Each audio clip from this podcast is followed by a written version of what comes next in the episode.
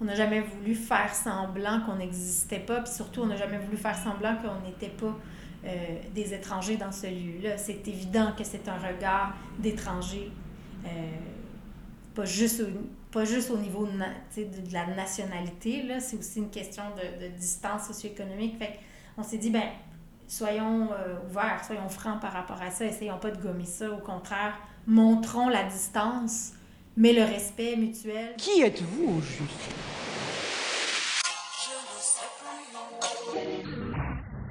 À part la chanson, vous faites quoi dans la vie?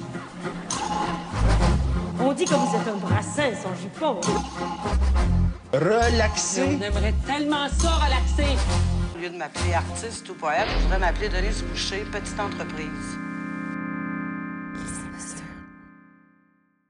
Bonjour, je m'appelle Stéphanie Gaulin, vous écoutez le podcast Les Impostures. Les Impostures, c'est un podcast féministe sur la création artistique où à chaque épisode, je rencontre une artiste pour, pour parler du travail créatif derrière une œuvre. L'épisode est enregistré au Café Colibri, qui est un café communautaire dans Rosemont-la-Petite-Patrie. J'aimerais aussi reconnaître que nous sommes situés en territoire autochtone, lequel n'a jamais été cédé.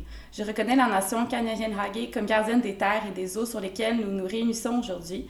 Tiohtià:ke, Montréal, est historiquement connu comme un lieu de rassemblement pour de nombreuses Premières Nations et aujourd'hui une population autochtone diversifiée ainsi que d'autres peuples y résident. C'est dans le respect des liens avec le passé, le présent et l'avenir que je reconnais les relations continues entre les peuples autochtones et autres personnes de la communauté montréalaise. Aujourd'hui, mon invitée est la réalisatrice Émilie Beaulieu-Guérette. Allô! Émilie, tu détiens un baccalauréat en études interdisciplinaires à l'UQAM, une maîtrise en anthropologie à l'École des hautes études en sciences sociales à Paris, ainsi qu'une formation à l'Institut national de l'image et du son. En 2011, tu as remporté la course Évasion autour du monde, pendant laquelle tu réalises euh, des courts-métrages dans plus de 10 pays et qui te fera gagner le titre de jeune reporter de l'année. Réalisatrice nomade, tu utilises ta caméra pour bâtir des ponts entre les êtres humains. Ton travail documentaire est intrinsèquement lié à la justice sociale, aux droits humains et aux migrations. En 2016, tu tournes ton premier long métrage documentaire, L'autre Rio, dans ta ville d'adoption, Rio de Janeiro, long métrage qui témoigne de ton, ton approche engagée, sensible et sensorielle, prenant le parti des laissés pour compte. L'autre Rio sera par la suite présenté dans plus de 17, 17, festivals à travers le monde et a remporté entre autres le prix Meilleur espoir documentaire Québec-Canada aux rencontres internationales du documentaire de Montréal. Et c'est du travail derrière ce film dont on va parler dans cet épisode. Peux-tu nous présenter euh, le projet en quelques mots? Oui, tu veux dire l'autre Rio? Oui. Alors, euh, l'autre Rio, euh, ben, effectivement, c'était un peu ma tentative de montrer une autre version des Jeux olympiques de 2016. Euh, moi, dans le fond, depuis 2006, je fais beaucoup d'allers-retours entre Montréal euh, et Rio. Comme tu l'as super bien dit, c'est ma ville d'adoption. Et puis, dans les années qui ont précédé la Coupe du monde euh, de soccer en 2014, puis les Jeux olympiques, j'ai été vraiment bouleversée de voir comment la ville se transformait pour faire place à ces méga événements sportifs-là, qui, on le sait très bien, sont régis par les lois du capitalisme mondial et ne sont pas faits pour les populations locales. Et il y a eu, en fait, la plus, le plus gros déplacement forcé de population euh, à Rio depuis euh, les 100 dernières années pour les Jeux olympiques. Il y a eu 22 000 familles qui ont été euh, expropriées pour la construction de stades, hôtels et autres infrastructures. Et donc, dans les années qui ont précédé les, les JO, j'ai commencé à, à vraiment euh, visiter différentes communautés qui étaient soit en processus d'expropriation ou menacées d'expropriation, puis à me joindre, dans le fond, à des collectifs de défense du droit au logement parce que cette, cette question-là m'interpellait beaucoup. Et euh, finalement, euh, au fil de mes recherches, je suis tombée sur un squat, donc un édifice abandonné de 12 étages qui était situé juste en face du stade Maracanã, qui est un stade mythique là, de, de, foot au Brésil, euh, qui avait été construit pour la Coupe du Monde en 1950 et qui était le, le stade principal, dans le fond, des Jeux, des Jeux olympiques.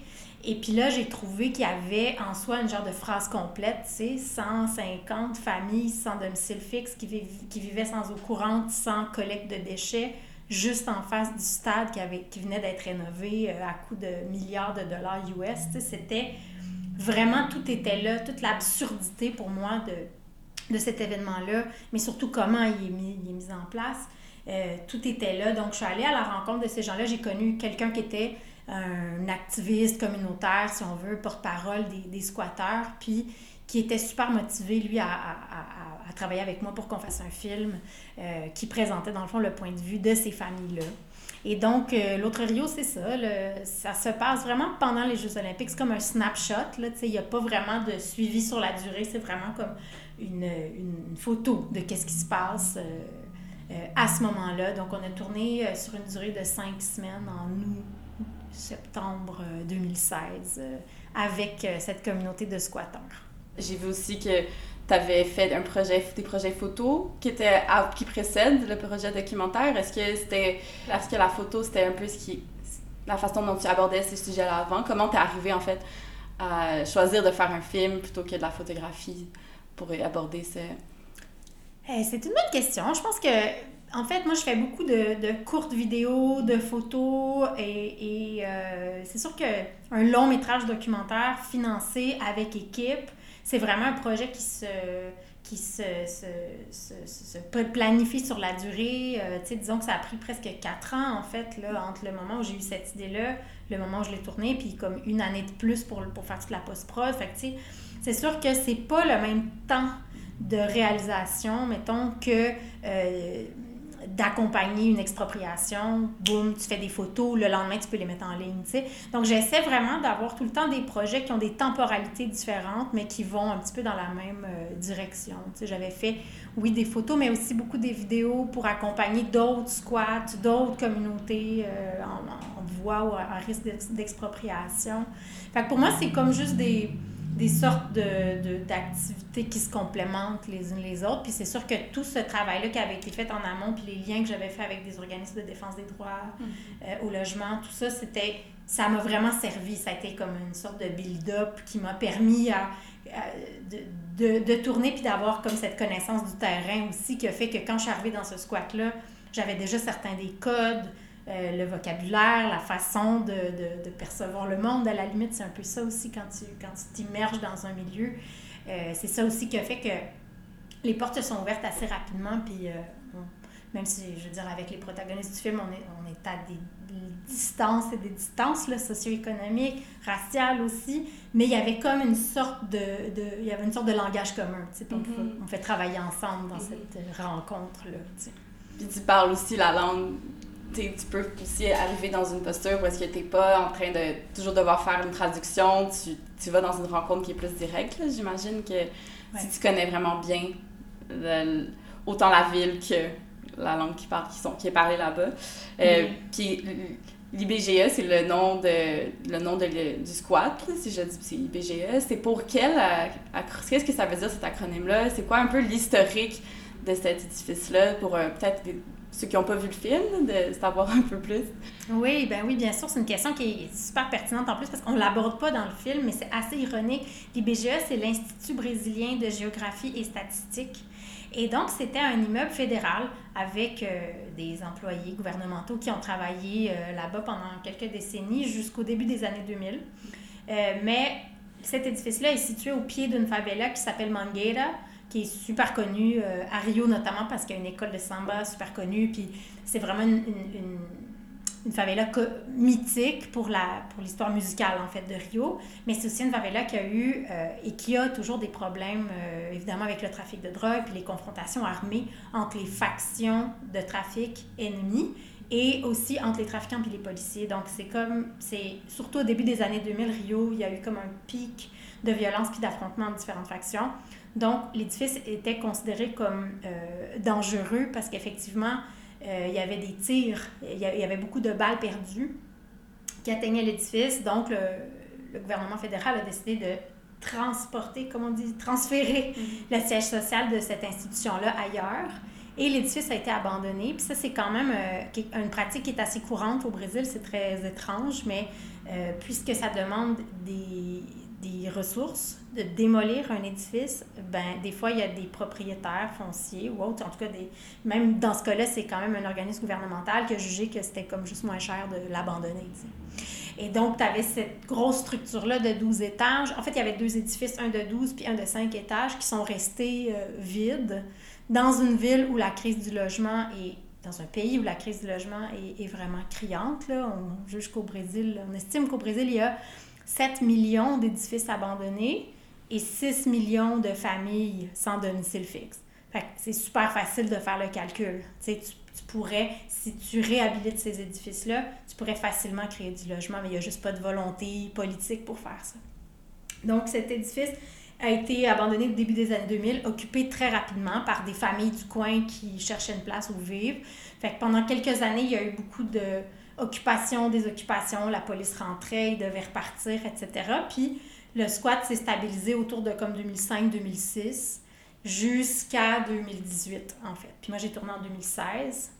Euh, fait que ça a été, c'était vraiment un gros, gros squat, euh, assez important, assez connu, mais pas vraiment organisé politiquement. Il y en a qui sont organisés politiquement, euh, qui sont soutenus par des syndicats, des mouvements sociaux. Dans ce cas-là, c'était vraiment extrêmement précaire, puis c'était régi par les trafiquants de drogue, en fait. Mm-hmm. Et donc, euh, en 2018, l'édifice a été démoli par le maire de Rio. Euh, Marcelo Crivella, qui a fait tout un speech euh, absolument épouvantable. Il a, il a, décidé de démolir cet édifice-là le jour de l'abolition de l'esclavage, qui est le 13 mai. Puis euh, il a fait un speech comme quoi, en fait, ça c'était comme un vestige de l'esclavage et que les gens qui vivaient dans le squat, il n'y avait pas d'autre mot pour parler d'eux que des esclaves. Donc il utilise ce mot-là, tu sais, 130 ans plus tard, en tout cas et dit euh, voilà, il faut démolir ce lieu-là parce que c'est infâme et ça n'a plus lieu d'exister. Et donc, il a fait un gros spectacle médiatique où il a implosé le building et il a promis aux familles des, euh, des logements sociaux qui, euh, trois ans plus tard, n'ont pas été construits. Et la semaine passée, on a appris que le président actuel du Brésil, Jair Bolsonaro, vient de couper à 100% le budget de ce programme d'habitation populaire. Donc là, c'est comme sûr que ça va jamais se passer. Donc les familles se sont retrouvées à la rue avec une petite compensation mensuelle, puis ils vivent toujours dans des conditions extrêmement précaires dans la favela de Mangueira et autour. Wow, fait que le, le film, ça devient un peu comme un voyage dans le temps dans des conditions qui étaient précaires, mais qui étaient déjà beaucoup plus euh, avantageuses que ce que c'est devenu. C'est assez fou. Je voulais en revenir un peu à la question de. Tu en as un peu parlé là, quand tu disais que tu connaissais bien le terrain, puis tu avais été. Tu as habité à Rio, mais pour. Euh, pour avoir l'autorisation de filmer là-bas, comment tu as établi un peu une entente avec euh, les narcotrafiquants, comme clairement arriver, arriver des caméras sur ce lieu-là? Comment ça s'est passé, ce processus-là de faire accepter un tournage en quelque sorte? Mm-hmm. C'est sûr que pour tourner dans les favelas à Rio, tu n'as pas le choix. Il faut que tu négocies avec, euh, avec les trafiquants. Dans le cas de l'IBGE, comme j'avais justement un acolyte, euh, un gars super euh, brillant, super articulé qui s'appelle Paulista, qui est dans le film d'ailleurs, Paulista, il, a, euh, il avait des bons contacts, sans être un trafiquant lui-même, mais des bons contacts avec, avec euh, les trafiquants. Donc, c'est à travers lui, dans le fond, que j'ai obtenu l'autorisation. Euh, c'est sûr qu'il y a toujours des conditions. on ne pouvait pas filmer les trafiquants eux-mêmes. On ne pouvait pas pointer notre caméra dans certaines directions de la favela parce que le building de 12 étages donne vraiment un accès, une vision privilégiée sur la favela. Puis il y a certains où il y a des activités plus illicites, en fait, qui se passent. Donc, on était... Euh, on avait des règles générales, on avait pas mal toujours Paulista avec nous. Puis à un moment donné, tu finis par catcher qu'est-ce qui est attendu de toi et, euh, et tu le fais, tu sais, mais je dirais que ça s'est bien passé. ça s'est bien passé parce qu'il n'y a pas eu de grosse friction non plus. Tu sais, ça aurait pu mal se passer, en fait, là, tu sais, dans le sens où tu toujours un peu... Je me sentais toujours avec une sorte d'épée de, de Damoclès au-dessus de la tête, là, c'est-à-dire que tu as l'autorisation jusqu'à temps que tu l'aies plus. Là. Puis il y a eu effectivement un changement de, de, garde au sein du trafic, genre la veille, en fait, l'avant-dernière journée de tournage. Fait que, fait que là, le genre de chef du trafic de ce quartier-là est parti, puis a, a, été comme contraint de partir, puis céder sa place à quelqu'un d'autre. Puis je pense qu'on n'aurait pas pu continuer le tournage si, si ça s'était passé plus tôt.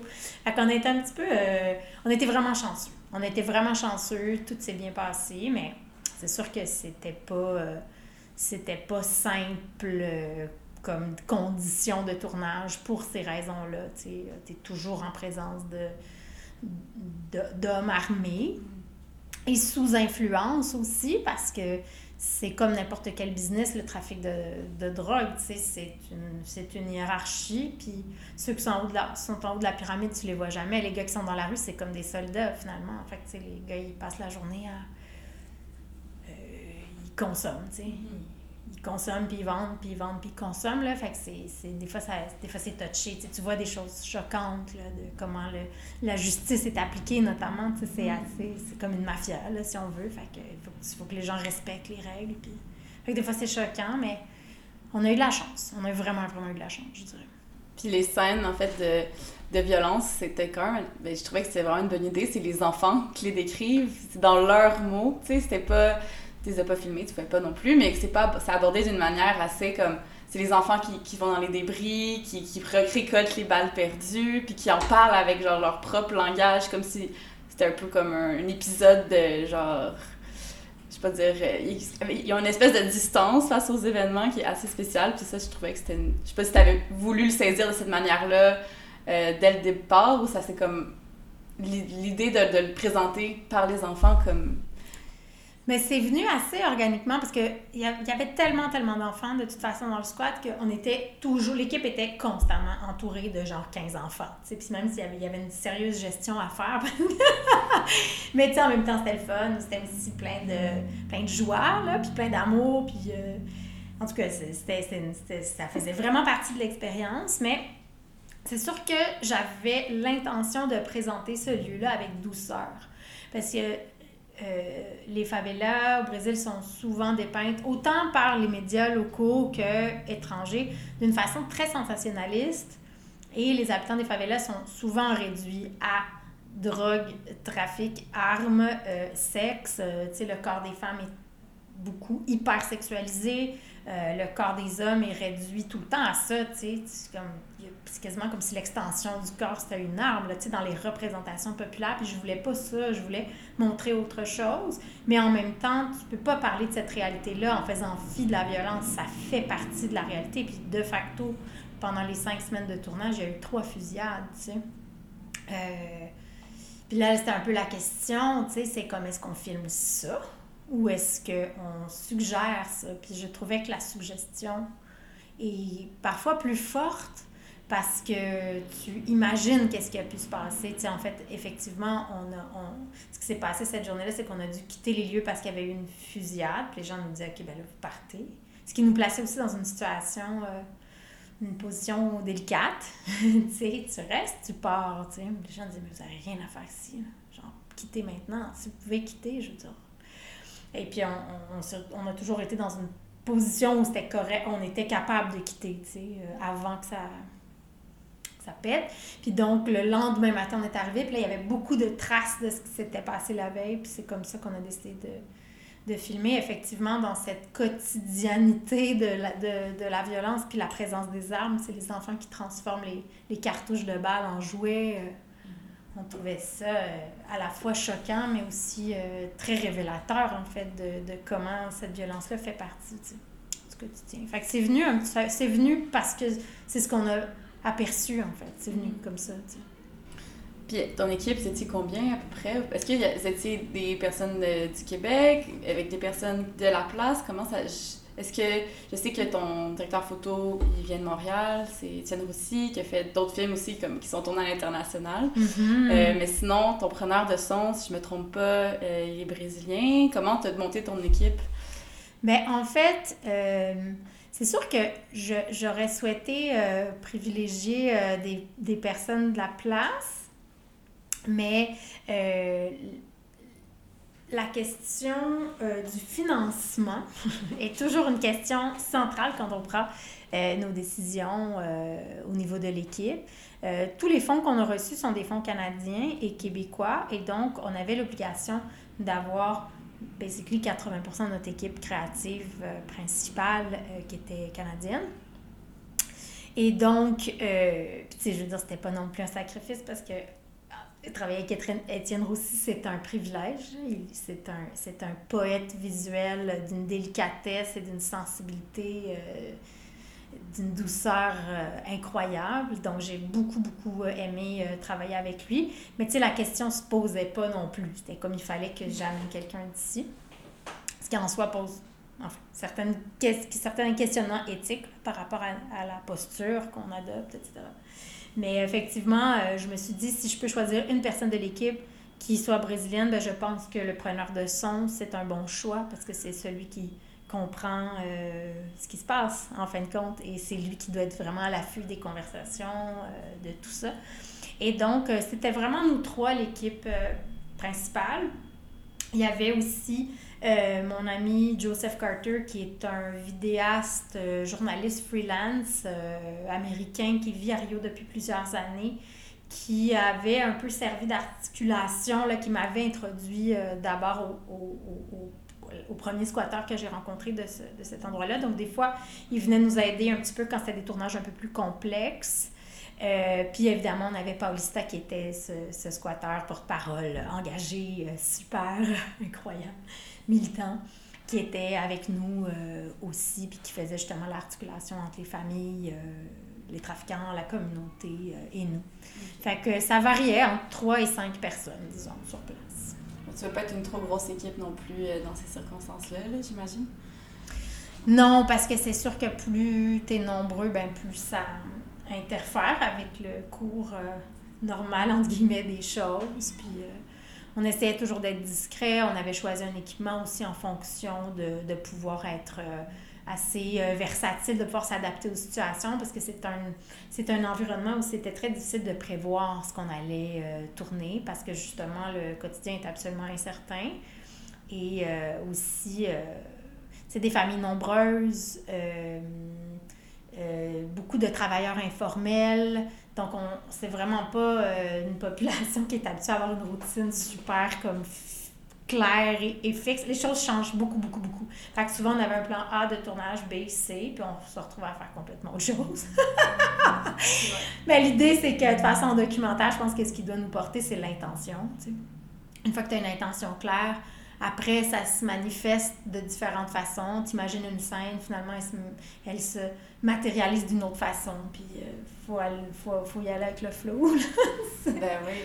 Puis, justement, tes, tes sujets, les habitants du squat, comment tu les as préparés à la- à la- à l'arrivée d'une caméra, d'une équipe de tournage? Est-ce que- tu es resté comme avant à faire des tests, tu sais, juste les rendre à l'aise, les rendre... euh, Parce que j'aime aussi le fait que dans le film, on voit des fois la, ré- la réaction des gens autour, comme... Je pense que il y a une femme qui va chercher de la bouffe dans les poubelles, puis là, elle continue de marcher, puis on est comme « Ah, il faut un film sur elle! » Tu sais, il y a comme ce, ce rapport à la caméra qui est assumé, mais en même temps, il faut, faut non, aussi que- qu'ils aient atteint un niveau d'aisance, tu sais, devant. Comment ça s'est passé, ce travail-là? Ben, c'est fou parce que, euh, justement, je parlais de la difficulté de prévoir à long terme euh, dans des environnements comme ça. En fait, euh, dans, les mois, dans les mois qui ont précédé le tournage, je pensais filmer dans un autre squat, complètement. Euh, un squat que j'avais accompagné depuis le début, euh, dont j'avais filmé euh, l'occupation même, le jour où que les familles sont, ont pété le cadenas à l'entrée, puis qu'ils ils se sont installés, puis qu'ils ont nettoyé le lieu, etc. Puis il y a eu beaucoup de, de tensions politiques au- à l'intérieur de ce squat-là. Puis ça, puis dans les semaines qui ont précédé, comme les Olympiques, puis que j'avais tout le financement pour faire le film, ça n'a pas marché. fait que je me suis retrouvée en grande panique à trois semaines de l'arrivée de mon équipe et du début des Jeux olympiques, euh, où j'avais plus de lieu de tournage finalement. Et, euh, et donc, c'est là que j'ai connu l'IBGA. J'étais jamais allée avant, en fait. Je connaissais l'existence de ce squat-là. Mais je n'étais jamais allée avant. Puis là, euh, en tout cas, par un concours de circonstances, j'ai rencontré Paulista. Puis ça a été comme. Il y a eu un timing, tu sais. Il y avait. Je sais pas. Il y avait euh, l'ouverture pour ça à ce moment-là, dans ce lieu-là. Mais sérieusement, peut-être si j'avais prévu le tournage là, six mois d'avance, ça aurait même pas eu lieu. Dans le sens où. Je pense que ça a fonctionné parce que c'était pas prévu quasiment. Là, c'était spontané. Donc, on sent ça dans le film. Il y a c'est fou parce que j'aurais souhaité que ça se passe autrement. J'aurais souhaité justement pouvoir faire une préparation à long terme. Ça n'a pas eu lieu. Donc, c'était comme, ben, dans deux semaines, on arrive avec une équipe de tournage. Puis là, moi, j'ai fait un maximum pour aller rencontrer les familles avant. Puis là, maintenant, on est juste comme débarqué, tu sais. Puis ça s'est fait vraiment organiquement. Mais tu sais, ce qui était intéressant du fait d'avoir un lieu qui est finalement le personnage principal du film, c'est le building, ben, on était constamment là, tu sais. Fait que les gens nous voyaient dans leur environnement à tous les jours. On est devenu comme genre, OK, tu sais, au début, ils étaient très curieux. Puis à un moment donné, on faisait juste quasiment partie du paysage, tu sais. Et donc, ça faisait en sorte que les gens venaient, s'approchaient, puis à un moment donné, s'éloignaient si besoin. Euh, tu sais, puis il y, a, eu quelque chose de vraiment. Euh, c'est ça, j'utilise beaucoup ce mot-là, organique, mais c'est ça qui s'est passé vraiment, tu sais, dans le sens où il y avait 125, 150 familles dans le squat, c'est pas tout le monde qui avait le goût de participer, mais le fait qu'il y avait justement tellement un volume important de gens, ceux que ça leur tentait, là, ils sont venus nous voir, ils nous l'ont laissé savoir, puis on a, on, a, on a commencé par faire des entrevues parce que je sentais que les gens avaient besoin de parler puis de dire des choses ça me permettait de faire une sorte de casting aussi en même temps, en guillemets, puis de voir qu'est-ce qu'ils font de leur vie, qu'est-ce qu'ils font de leur quotidien. Puis là, hop, dans l'entrevue, ah, moi, je, je sais pas, je recycle du carton, mettons. Ah, ouais, on peut-tu aller avec toi? T'sais, fait que là, ça me donne des idées. Puis au final, à un moment donné, on a enseigné à faire plus des scènes de cinéma direct. Puis à la fin, j'ai fait comme une autre batch d'entrevues avec des gens qui spontanément s'étaient plus joints au cinéma direct. Puis j'étais comme, OK, ben là, lui, je l'ai pas entendu formellement. Fait que là, je vais, je vais aller chercher sa parole. Mais euh, c'est ça, ça s'est fait as we went, là, tu sais. C'était vraiment ça, là, au fil du temps. OK, ben ça, ça m'amène un peu à la... J'avais comme décelé trois trames, un peu dans le film, celui des, des entrevues euh, frontales, face à face, puis on t'entend aussi, leur poser des questions. Euh, ensuite, il y avait le quotidien, surtout des, des sujets qui sont des femmes. puis le temps aussi des Jeux olympiques, qui est comme... qui ponctue le récit, mais en même temps, c'est deux temps deux euh, espaces tellement éloignés, mais en même temps tellement proches que c'est le jeu de contraste, parce que ça aussi, je, je voulais y revenir après. Mais là, en fait, ce que tu es en train de dire, c'est que le, les trois trames se sont un peu déterminées euh, très organiquement, dans le sens que tu faisais les entrevues, après tu allais suivre les gens, mais c'était pas prévu nécessairement. Est-ce que c'était prévu d'avance, ces deux trames-là, d'entrevue, de quotidien, puis comment ça allait se rejoindre? Je sais pas si ma question. Euh, oui, oui, ta question est claire. Oui, c'est quelque chose qui avait été prévu. Parce que justement, euh, ben, en tout cas, c'est sûr que la trame des Olympiques, elle allait un peu de soi, effectivement, dans cette espèce de rapport décalé, là, si près mais si loin. Euh, les scènes du cinéma, de cinéma direct, filmées à l'épaule, des longs plans séquences, tout ça, ça c'était comme très intentionnel. Les entrevues, j'ai beaucoup hésité dans mon processus d'écriture avant le tournage. Puis justement, pour avoir fait des tests dans un autre squat, justement, où je, je pensais euh, filmer, euh, il y a eu un moment dans mon processus euh, créatif où je me disais, je pense que je veux pas d'entrevue, je veux juste de l'observation. Et je me suis rendu compte que ça manquait aux gens, puis que les gens me le demandaient. C'était comme, là, c'est quand tu vas m'interviewer? Moi, j'ai des affaires à dire. Et euh, je me suis rendu compte que peut-être ça pouvait aussi être interprété comme si je m'intéressais pas à leurs paroles et voir comme si on, avait une approche voyeur. Puis euh, là, j'ai rectifié le tir. J'ai fait, OK, non, non, on a besoin d'entrevue. On a besoin d'entrevue.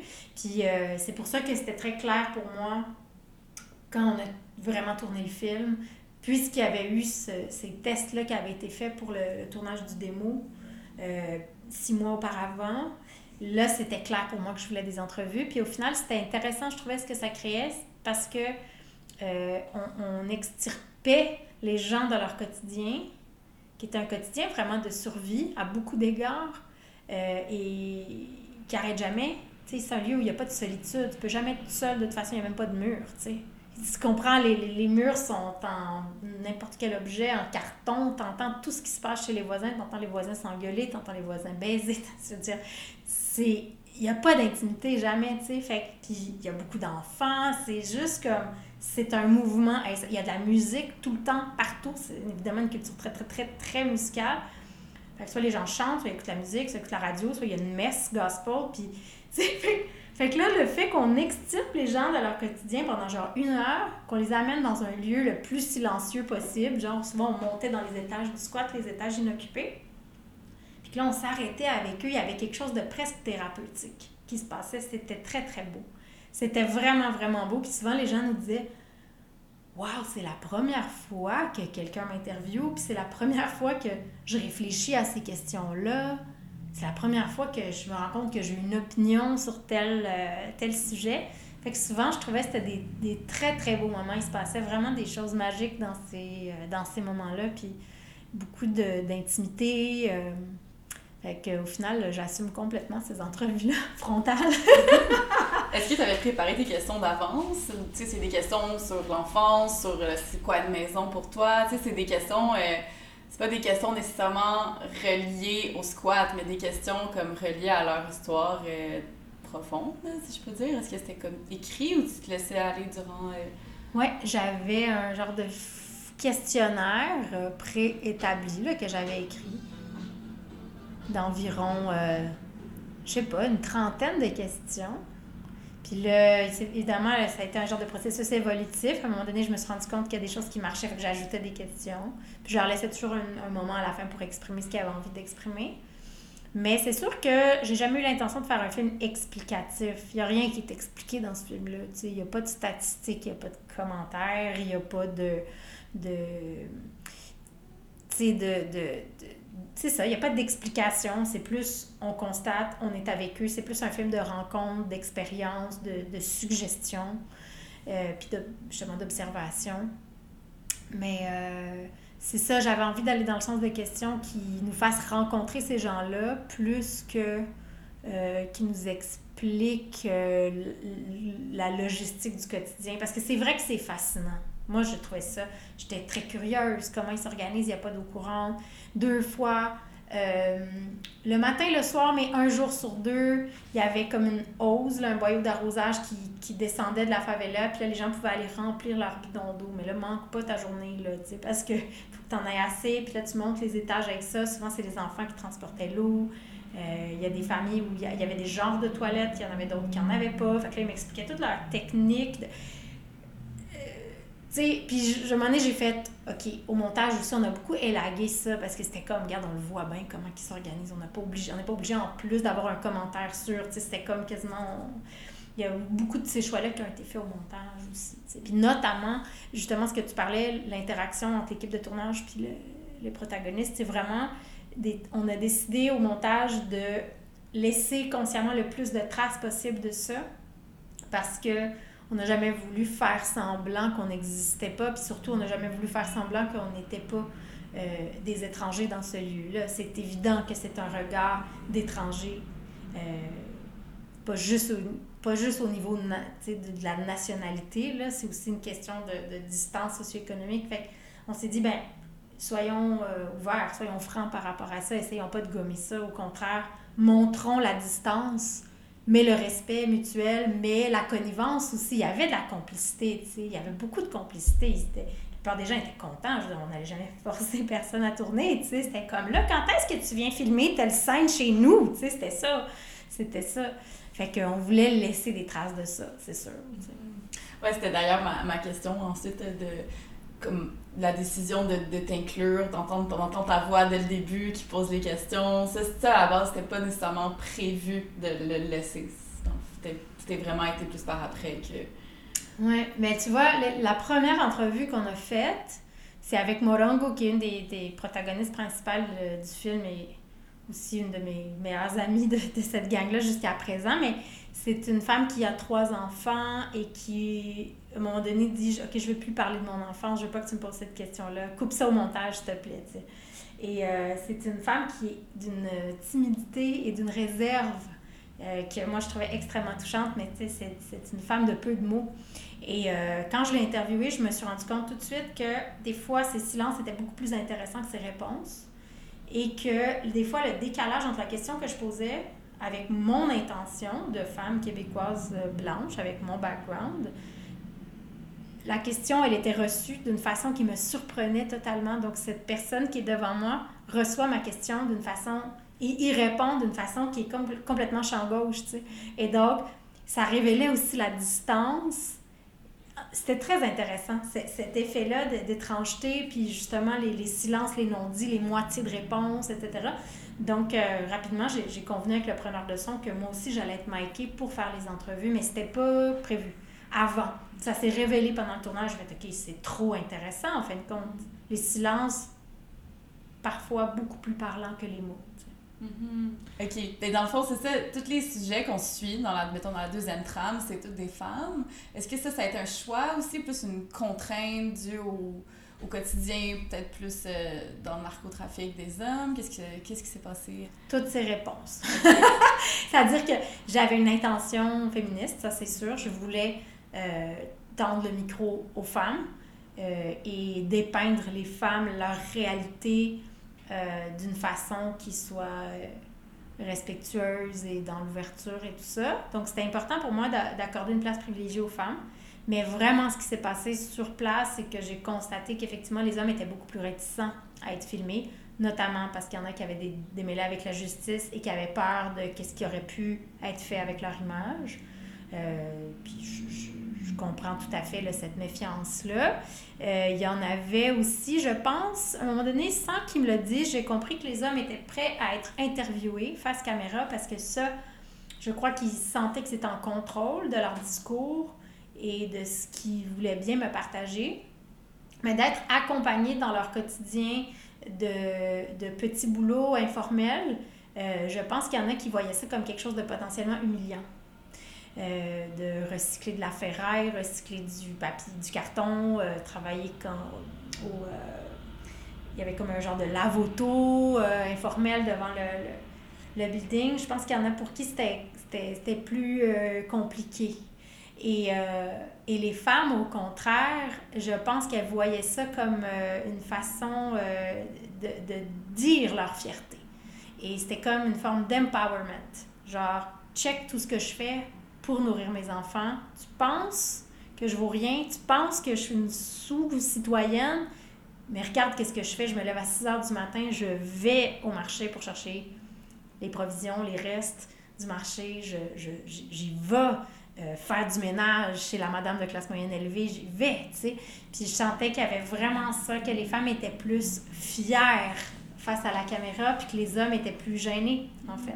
Puis, tu sais, je me suis posé la question si c'est parce que moi, je suis une femme, mais la plupart de mon équipe était composée d'hommes.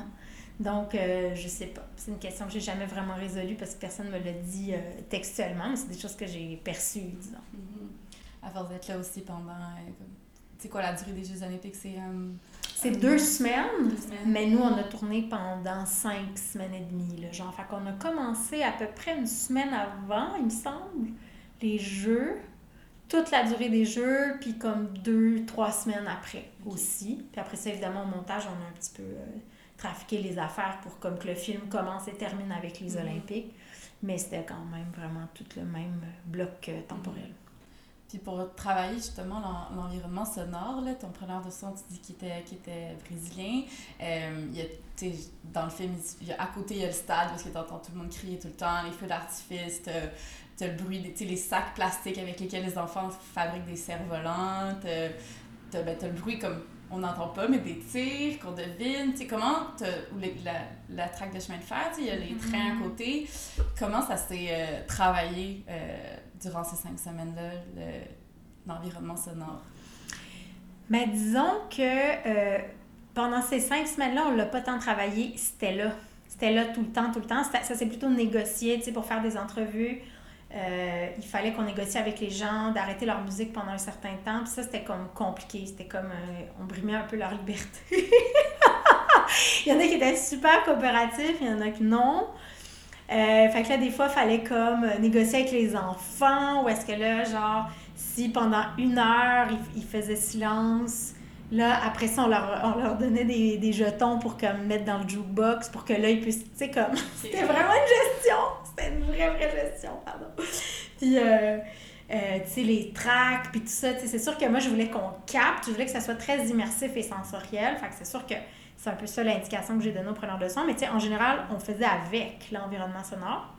Mais par contre, il y a eu vraiment un gros travail de post-production sonore. Et là, je salue euh, Marie-Pierre Grenier, qui est monteuse sonore et euh, conceptrice sonore. Le travail de Paulo Bottas, qui est compositeur brésilien, mais qui vit ici à Montréal. Et euh, Bruno Bélanger, mixeur son. Vraiment, ça a été comme trois ans avec qui j'ai travaillé. Puis, tu sais, en salle de mix, Bruno était comme c'est vraiment bruyant, là. C'est vraiment extrêmement bruyant comme environnement. Genre, t'es-tu game d'assumer ça? Puis j'étais comme, all the way, assumons. C'est un lieu où, tu sais, euh, malheureusement, on pouvait pas ramener l'odeur de ce lieu-là pour le mettre dans le film, mais tu sais, sensoriellement, c'est extrêmement dense et touffu. J'étais comme tout ce qu'on peut mettre pour se sentir sur place, faisons-le. Fait que pas de problème, le bruit d'ambiance, le chien qui aboie, l'écho, parce qu'en plus c'était une structure de béton avec pas beaucoup de meubles dedans ou pas beaucoup de. Il y avait pas de. Les, les murs étaient pas recouverts. Fait que tu sais, beaucoup, beaucoup d'écho. J'étais comme, on assume ça euh, à fond la caisse. Puis des fois, ben, le son devenait aussi euh, un élément euh, de storytelling.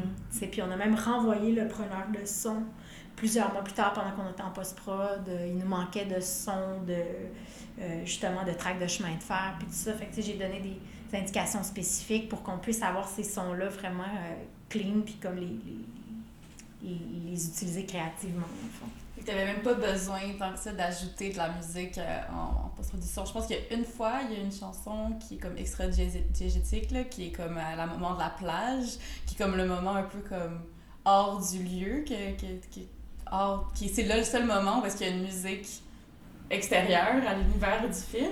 Ouais, c'est une scène étrange. c'est une scène étrange, la plage, elle casse complètement avec tous les codes qui ont été établis avant. Mais euh, on a monté longtemps le film sans la plage.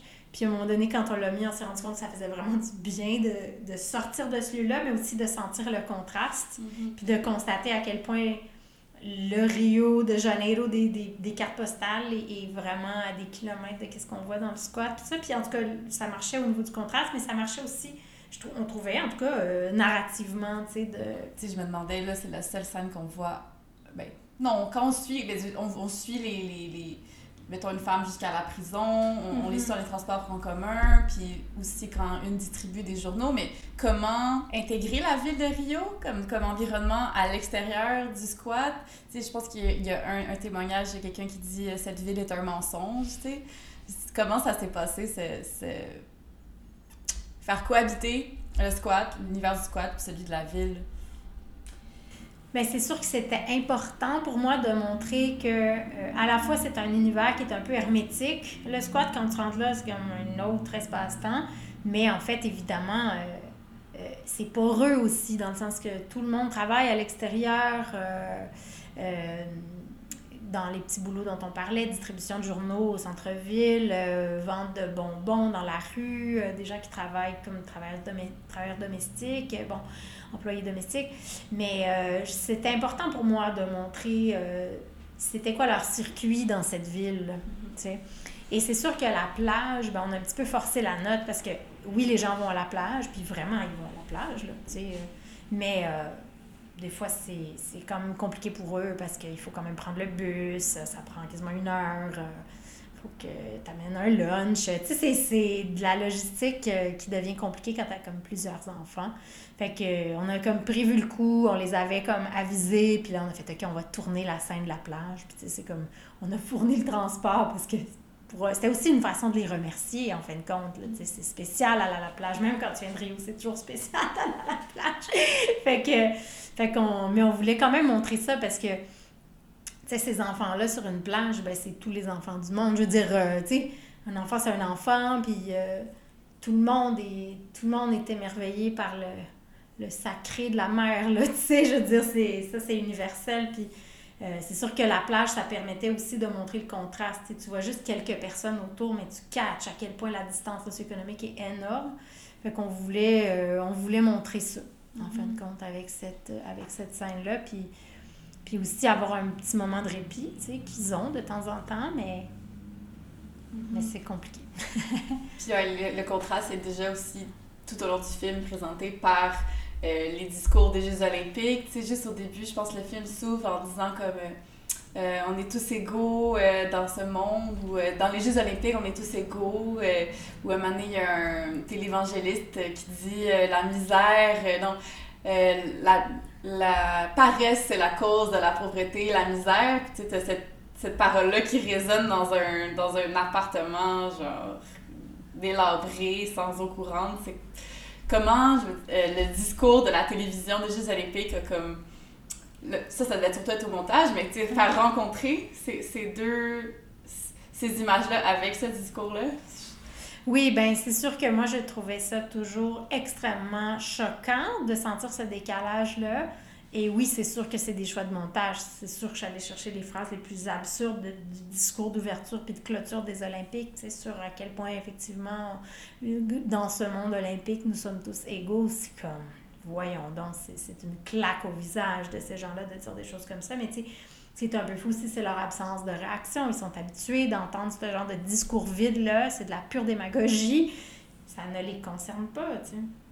Mais à la limite, euh, tu sais, puis il y a plusieurs. euh, je me souviens plus de son nom, là, mais il y a un des hommes qu'on entend euh, qui fait ces discours-là, ces, ces magnifiques discours sur, euh, sur les Jeux Olympiques. C'est pas Thomas Bach, mais c'est l'autre qui, qui était comme chef de la délégation brésilienne, mais tu sais, qui a été. Incarcéré plus, quelques mois plus tard pour corruption, parce que, soi-disant, il avait acheté euh, les votes de certaines, euh, certains votes de pays africains pour euh, que Rio obtienne la, la candidature, pas la candidature, mais obtienne les Jeux olympiques, etc. Fait que tu fais comme, oh, wow, OK. Donc, c'est non seulement absurde, mais c'est même cynique. C'est des gens qui savent exactement qu'est-ce qu'ils disent, à qui ils le disent et ce qui se cache en dessous, tu sais. Donc, c'est important pour moi de montrer ça. Puis c'est la même chose pour le, le télévangéliste, effectivement. Euh, cet homme-là, Soares, c'était à l'époque l'individu qui avait le plus de temps d'écran de tous les médias brésiliens mis ensemble. Un pasteur évangélique, c'est pas pour rien que Jair Bolsonaro est au pouvoir en ce moment. C'est parce qu'il y a toute la communauté évangélique du Brésil, ou à peu près, qui le soutient. Il y a du gros, gros, gros cash derrière ça. Et il y a beaucoup de manipulation euh, des masses, en fin de compte, où ils sortent des. Ils s'appuient sur la Bible finalement pour dépolitiser absolument tout. La pauvreté, c'est pas parce qu'il y a des inégalités socio-économiques au Brésil, c'est parce que les gens sont paresseux, tu sais. Donc, tu vas utiliser la Bible de façon tout à fait instrumentale pour convaincre les gens qui sont responsables de leur propre, de leur propre misère. Et, euh, et c'est ça. Et donc, tu as cette espèce de, de, de, de fou euh, qui est au pouvoir actuellement, soutenu par ces églises-là. C'est pourquoi le Brésil est autant euh, en crise actuellement, en crise sociale, économique, politique et évidemment sanitaire, parce que le président nie la pandémie. Donc, qu'est-ce que tu veux faire?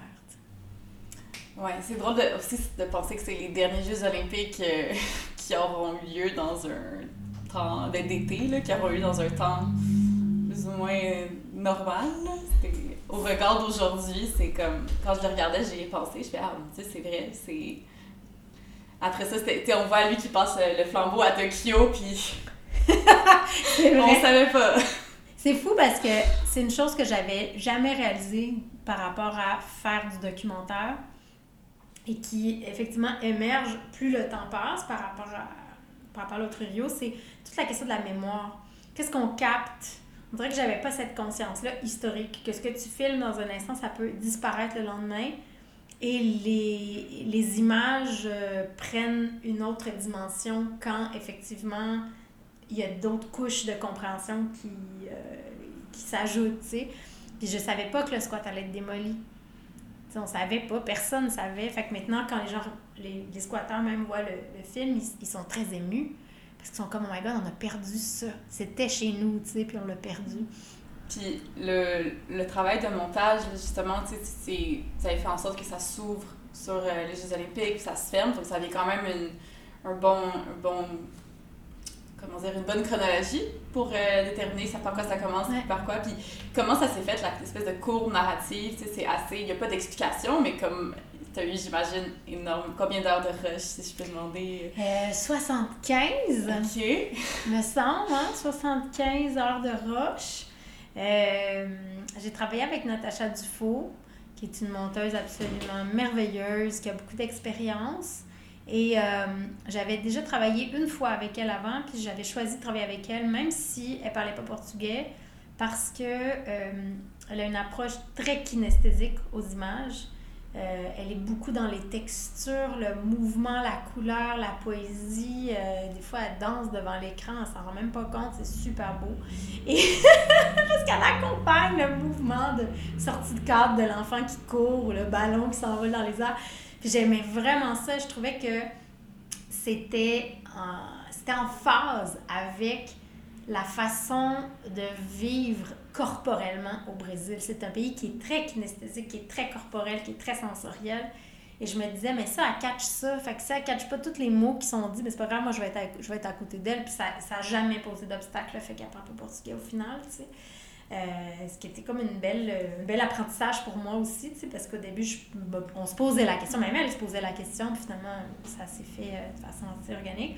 Mais c'est sûr que c'était un défi, parce que pour vrai, il se passe pas grand-chose hein, dans le film, on va se le dire. C'est assez statique dans le sens où il n'y a pas une quête de personnage, il n'y a pas une évolution psychologique, une transformation, un pivot 1, 2, 3 avec des événements chocs qui viennent changer le cours euh, euh, de la quête, puis tout ça, c'est pas ça tout. On est vraiment dans de l'observation du quotidien, des très petites nuances. Mais au niveau du squat, Natacha a amené quelque chose de vraiment important. Elle disait, bon, c'est un personnage, c'est le personnage principal. Elle disait, pour qu'on sente qu'on évolue, il faut qu'on sente qu'on découvre peu à peu ce lieu. Il faut jamais qu'on sente qu'on revient en arrière. Tu sais, comme plus les scènes avancent, faut que j'aie l'impression, je peux quand même revenir chez des gens que je connais, puis que là, ils vont vivre autre chose, mais elle dit, il faut quand même qu'on ait tout le temps l'impression d'être en déambulation dans ce lieu et d'apprendre à le comprendre en mettant les pièces du puzzle dans notre tête les unes avec les autres. Est-ce que c'est perceptible pour euh, l'auditoire? Je ne sais pas.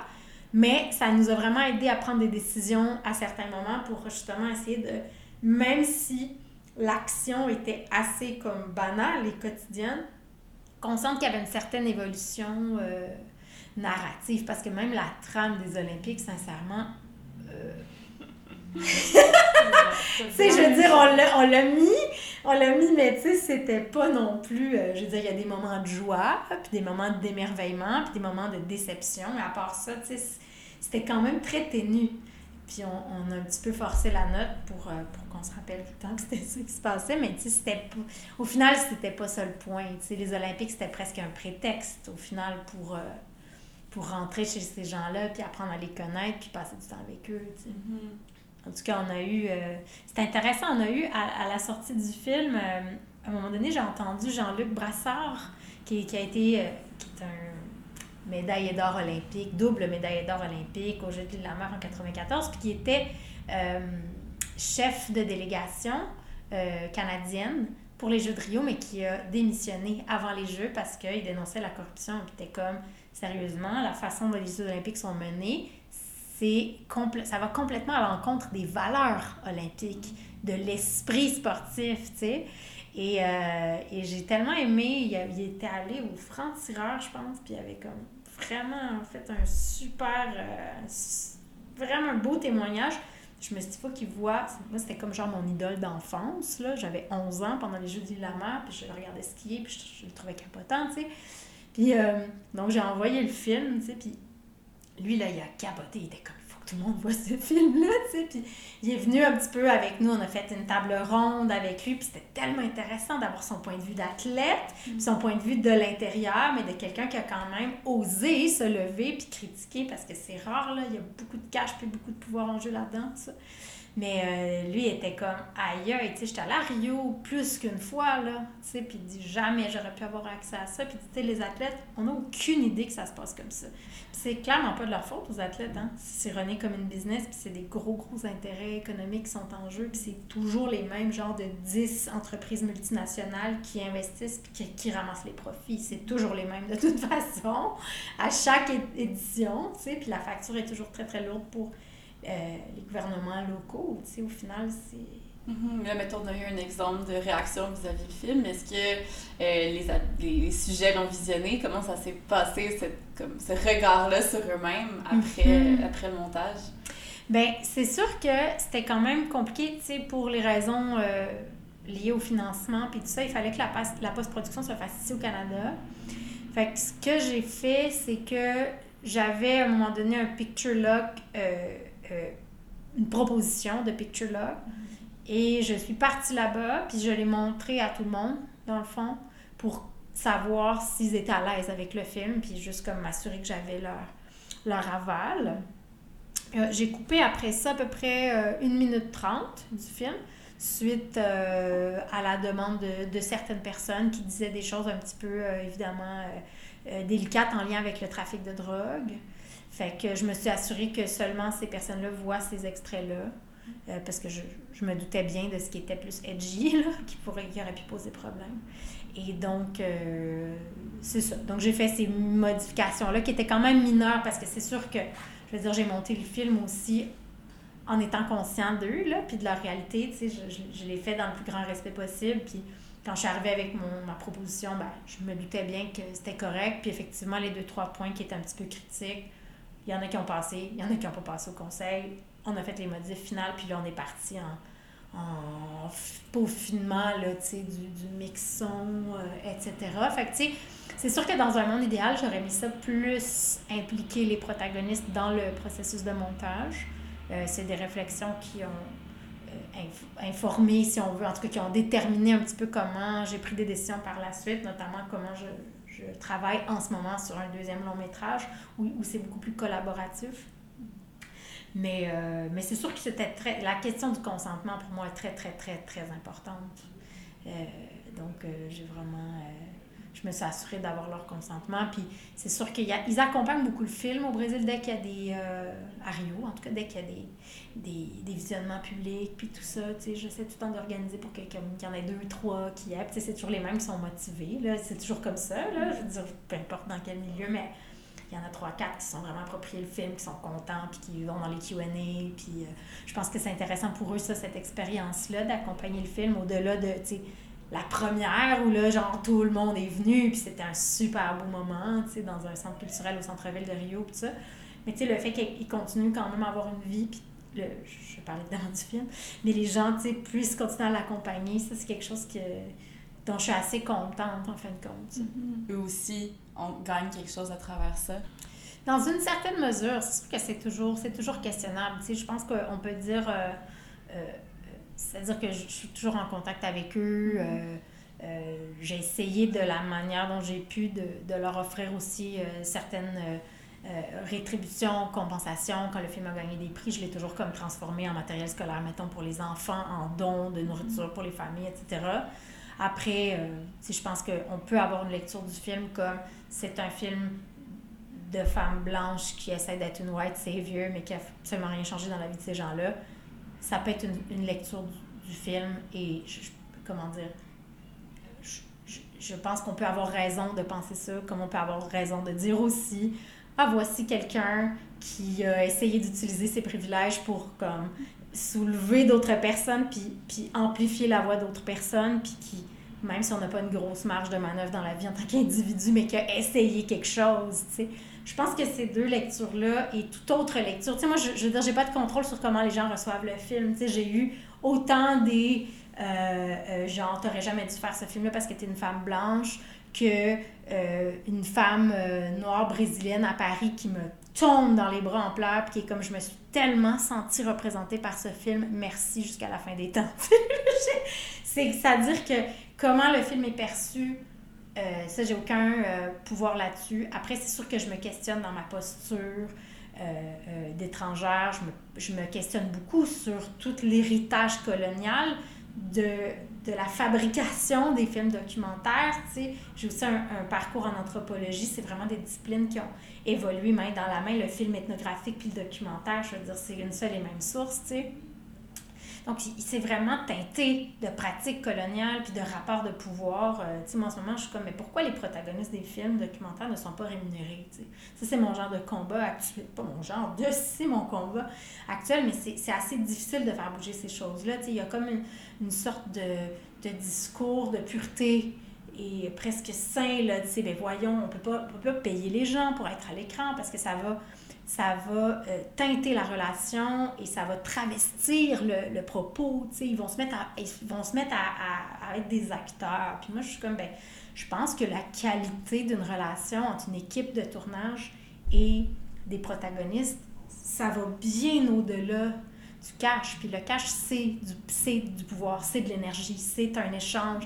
Y a, personne ne fait un film pour le juste pour le plaisir de faire un film. On fait un film parce qu'on a envie de raconter son histoire, parce qu'on veut changer quelque chose, parce qu'on veut sensibiliser, parce qu'on a besoin d'être vu, parce qu'on a besoin d'amour. Je veux dire, tout le monde a ses raisons de vouloir apparaître à l'écran, mais des fois aussi, c'est comme j'ai envie d'un bénéfice et pourquoi pas, tu sais, je pense que c'est plus complexe que de dire ah ben si je paye pas je, m'extirpe de ça. Tu sais, l'éthique, ça va bien au-delà du cash. Puis j'ai l'impression que des fois, cette question-là est un petit peu escamotée.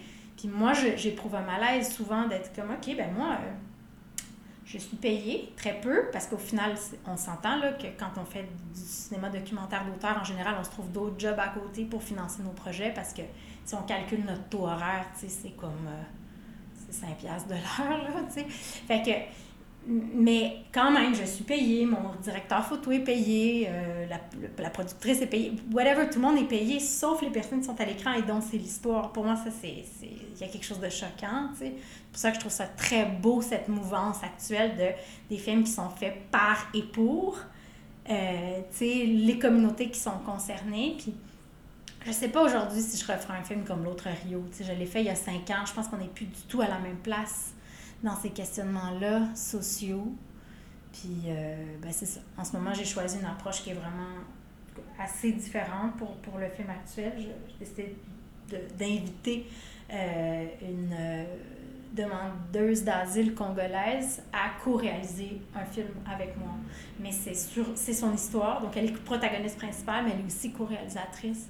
Et donc, j'essaye de vraiment remettre en question ces hiérarchies-là, notamment parce que dans l'autre Rio, je me suis beaucoup, beaucoup posé de questions par rapport à, à ma posture. Mais je pense que là, je vais, je vais te poser la question euh, que, que, je, pose- que je pose à chaque fois.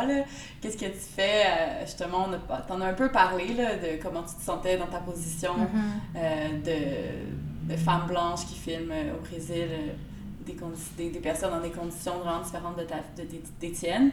Mais même peut-être au sens général, dans ta pratique artistique, qu'est-ce que tu fais avec le sentiment d'imposture? Euh, je vis avec, dans le sens où. euh, euh, moi, c'est quelque chose qui est très présent chez moi.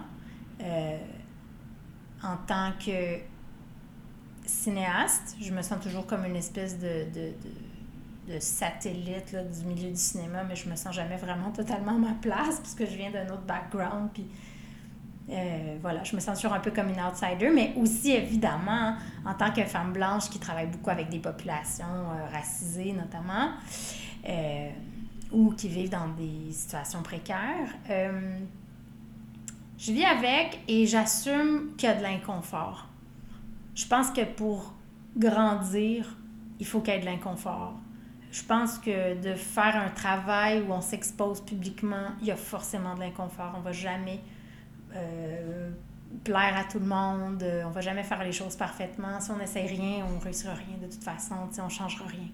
Fait que je vis avec, mais c'est quelque chose de super présent tout le temps. Puis en ce moment, ben, euh, c'est ça, je travaille sur un deuxième long métrage euh, qui s'intitule provisoirement L'audience. Et c'est euh, avec une famille de demandeurs d'asile euh, qui sont originaires de Kinshasa, République dém- démocratique du Congo. Et ils sont arrivés au Canada en 2018 par une route migratoire euh, clandestine à travers 11 pays. Donc, ils sont partis de Kinshasa, ils sont allés au Brésil, puis du Brésil, ils ont remonté les Amériques à pied. Et euh, là, ils sont en attente de leur audience euh, de demande d'asile qui aura lieu dans quelques mois. Et le film, dans le fond, est co-réalisé avec cette femme Peggy Nkunga qui a un background comme journaliste dans son pays. Donc, je trouvais ça super intéressant qu'elle ait à la fois, elle porte ce vécu, cette histoire, mais qu'elle a aussi tout le bagage réflexif qui lui permettent de, de, de, de décider aussi de comment cette histoire sera racontée. Donc, on travaille ensemble depuis un an et on a commencé à tourner euh, en février, en fin de compte. Et euh, on est dans ce processus-là ensemble de co-réalisation, même si on n'a pas du tout le même background.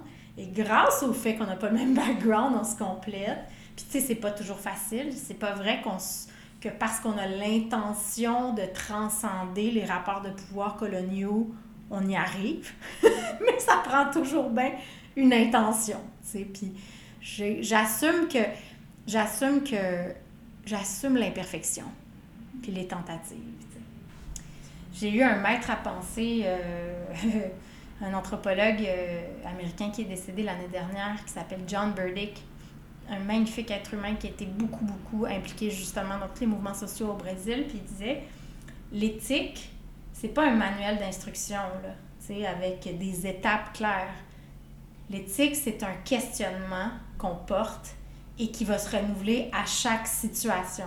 Il n'y a pas une bonne réponse, mais la seule façon d'être éthique, c'est de toujours se poser la question.